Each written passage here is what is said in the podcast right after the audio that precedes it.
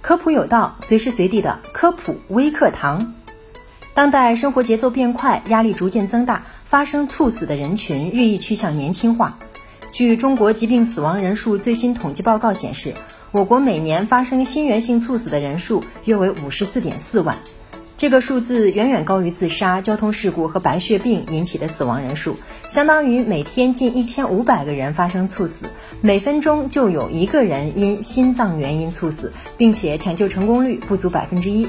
很多人可能对统计数字不太关心，但身边的实际案例却屡屡发生。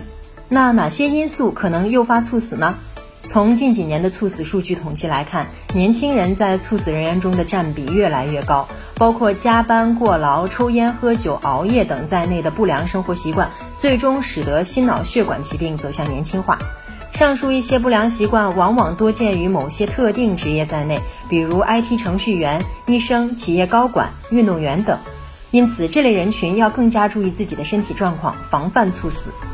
那猝死发生前都有哪些信号呢？在长期不规律的生活习惯下，虚汗频发、心跳无故加速、整日精神萎靡，都是亚健康状态的表现。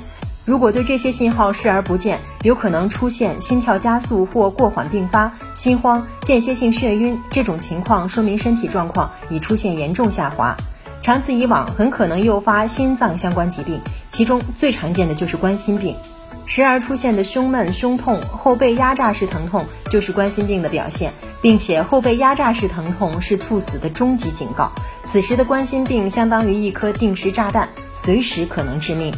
所以，当出现反复晕厥、胸闷、胸痛等症状时，尤其是继发于长期熬夜、加班、过劳或者感冒等，应及时就医。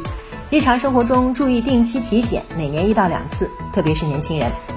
好了，以上就是本期科普有道的全部内容了。非常感谢您的收听，下期我们不见不散。